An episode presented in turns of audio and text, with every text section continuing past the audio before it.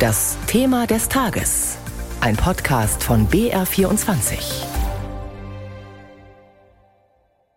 Alarmstimmung letzte Nacht in Europa. In Polen, Mitgliedsland der NATO, war eine Rakete sowjetischer Bauart eingeschlagen in einem Dorf an der Grenze zur Ukraine. Zwei Menschen kamen ums Leben. Es folgte eilige Krisendiplomatie, ob bei der NATO in Brüssel oder beim G20-Gipfel in Indonesien. Mittlerweile ist klar, es handelte sich offenbar um einen Querschläger. Nach einer Sondersitzung der Botschafter des Bündnisses in Brüssel sagte NATO-Generalsekretär Stoltenberg dies. Wir haben kein Anzeichen dafür, dass es sich um einen absichtlichen Angriff handelte. Unsere erste Analyse legt nahe, dass der Vorfall wahrscheinlich von einer ukrainischen Luftabwehrrakete ausgelöst wurde, die abgefeuert wurde, um ukrainisches Territorium gegen russische Angriffe mit Cruise Missiles zu verteidigen. Dennoch bleibt bei vielen Menschen jetzt sicherlich das Gefühl, das war brenzlig. Und welche Schlüsse zieht die NATO nun aus diesem Vorfall? Darüber spreche ich jetzt mit unserem Korrespondenten in Brüssel, Jakob Mayer. Hallo. Hallo.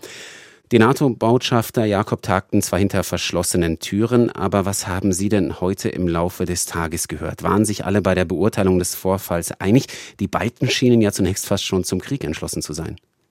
Ja, die baltischen Staaten waren auf jeden Fall mit die ersten, die Polen ihrer Solidarität versichert haben. Lettland, Estland, Litauen, die sind natürlich besonders exponiert an der Ostgrenze der NATO, an der Ostgrenze des Bündnisses. Sie haben ja zum Teil direkte Grenzen mit Russland. Was äh, die heutige Sitzung anging, da waren sich alle einig. Also das, was äh, NATO-Generalsekretär Stoltenberg gesagt hat, was wir gerade gehört haben, äh, nach der ersten Analyse, die Untersuchung, die eingehende läuft noch, aber nach der ersten Analyse, es war eben ein äh, ukrainischer Querschläger, der äh, da in Polen eingeschlagen ist und keine aus Russland abgefeuerte Rakete. Dahinter stehen alle. Von der ukrainischen Präsidentschaft hieß es am Vormittag, Zitat, Russland ist für jeden Zwischenfall mit Raketen verantwortlich. Russland hat den Krieg begonnen und Russland führt ihn. Geht bei der NATO die Sorge um, von der Ukraine in diesen Krieg hineingezogen zu werden, unter Umständen vielleicht einfach unter einem Vorwand? Also was diese Aussage angeht, Russland ist verantwortlich, da ist sich die NATO mit der ukrainischen Führung vollkommen einig. Also das haben heute auch viele betont, auch Stoltenberg, der NATO-Generalsekretär, sagt, äh, Russland ist letztlich äh, die Partei, die den Krieg angefangen hat und dafür verantwortlich ist für die vielen Toten und Verletzten. Tatsache ist, dass die Ukraine und die NATO verschiedene Rollen ausfüllen müssen. Seit Kriegsbeginn ist ja klar, äh, der ukrainische Präsident, er ist Staatschef eines Landes im Krieg. Er muss seine geschundene Bevölkerung zusammenhalten. Auf der anderen Seite der NATO-Generalsekretär, der ist Chef einer Allianz, die auf der einen Seite abschrecken will, aber auf der anderen Seite alles tut, um nicht als Kriegspartei mit hineingezogen zu werden. Also das hört man bei Stoltenberg vom 24. Februar an immer wieder. Solidarität, Militärhilfe der einzelnen NATO-Staaten für die Ukraine ja, aber auf der anderen Seite die NATO wird nicht als Kriegspartei mit in diesen Konflikt hineingezogen werden. Und insofern gibt es auch deutliche Worte Richtung Moskau, kein NATO-Gebiet anzugreifen. Ganz interessant ist, dass die NATO auch immer wieder zurückhaltend auf ukrainische Forderungen nach einer Flugverbotszone reagiert. Da müssten ja der NATO-Flieger diese Flugverbotszone äh, absichern. Und auch auf das Beitrittsgesuch der Ukraine zur Allianz Anfang Oktober äh, hat man sehr zurückhaltend reagiert. Hm. Glaubt man in Brüssel, dass Russland denn ein Interesse daran hätte, den Krieg zu eskalieren und in einen offenen militärischen Konflikt mit der NATO zu kommen? Es wurde jedenfalls in Brüssel sehr genau registriert, dass aus Moskau ganz schnell die Klarstellung gestern kam, ganz schnell das Dementi kam, nein, wir waren es nicht. Der lettische Verteidigungsminister, Lettland gehört ja zu den Falken, wie wir vorher schon festgestellt haben, der lettische Verteidigungsminister hat vor kurzem in einem, in einem, Interview gesagt, die Russen sind weder verrückt noch sind sie dumm. Und eine Eskalation in diesem Konflikt bringe Moskau im Ukraine-Krieg gar nichts. Also man geht davon aus, äh, dass Russland kein Interesse hat, in einen offenen Konflikt mit der NATO mhm. zu kommen. Vielen stockte gestern der Atem bei der Nachricht äh, vom Raketeneinschlag. Wie nah dran an einem Kriegseintritt der NATO waren wir? ja, der stockte vielen der Atem und auch äh, den Verantwortlichen bei der NATO gestern. Stoltenberg hat heute noch mal in der Pressekonferenz gesagt, dieser Krieg, der bringt gefährliche Situationen hervor und verantwortlich dafür ist Putin, der russische Präsident. Es ist aber auffällig, dass sich alle Beteiligten gestern und auch heute bemüht haben, nicht zusätzlich Öl ins Feuer zu gießen. Also sowohl die Verantwortlichen in Bali, also US-Präsident Joe Biden hat ja sofort gesagt, erst mal schauen, was da passiert ist. Auch der Bundeskanzler Olaf Scholz hat das gesagt. Stoltenberg hat heute betont, die Alliierten haben insgesamt vorsichtig und sehr verantwortlich gehandelt. Welche militärischen Schlüsse wird die NATO aus diesem Zwischenfall ziehen, Jakob? Das ist noch nicht ganz äh, geklärt.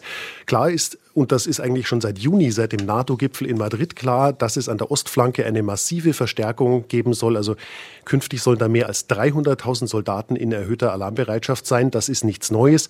Neu ist, dass man jetzt äh, zusammen mit der Ukraine überlegt, die Luftsicherung auszubauen. Und die Bundesregierung Deutschland hat auch Polen zugesichert oder äh, vorgeschlagen, dass man mit Eurofightern Polen da helfen könnte bei der Luftsicherung. Ob äh, Warschau auf dieses Angebot eingeht, ist noch offen. Vielen Dank nach Brüssel. Wie bereits angesprochen, platzte die Nachricht aus Polen mitten in das Gipfeltreffen der G20 auf Bali. Christina Nagel berichtet, dass sich die russischen Diplomaten dort ungerührt gaben, auch als der Gastgeber heute früh das Schlussdokument vorgestellt hat. Akhirnya deklarasi Bali dicapai melalui konsensus. Nicht einmal mehr der russische Außenminister ist auf Bali, als der indonesische Präsident Joko Widodo die Einigung auf eine gemeinsame Abschlusserklärung verkündet. Geblieben ist eine Rumpfdelegation um Finanzminister Siluanov, nichts, was den staatlichen russischen Fernsehnachrichten noch live schalten oder ausführlichere Berichte wert wäre. Aus russischer Sicht ist alles Wesentliche gesagt, auch mit Blick auf jenen Punkt im Abschlussdokument, in dem mit Verweis auf eine Resolution der UN-Vollversammlung Russlands Aggression in der Ukraine scharf kritisiert wird.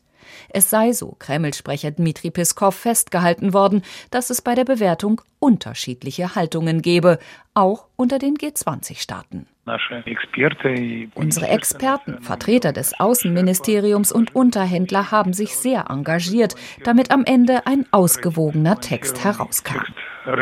Dass sich Länder wie China, Indien oder auch Südafrika von Russland distanziert hätten, die russische Delegation weitgehend isoliert gewesen sei, das kann und will die Sprecherin des russischen Außenministeriums Maria Sacharowa im Interview mit Radio Sputnik nicht bestätigen. Natürlich haben einige Kräfte mit allen Mitteln versucht, uns durch kleine Sticheleien das Leben schwer zu machen, aber das ist nicht gelungen. Der Kreml bleibt bei seinen Positionen.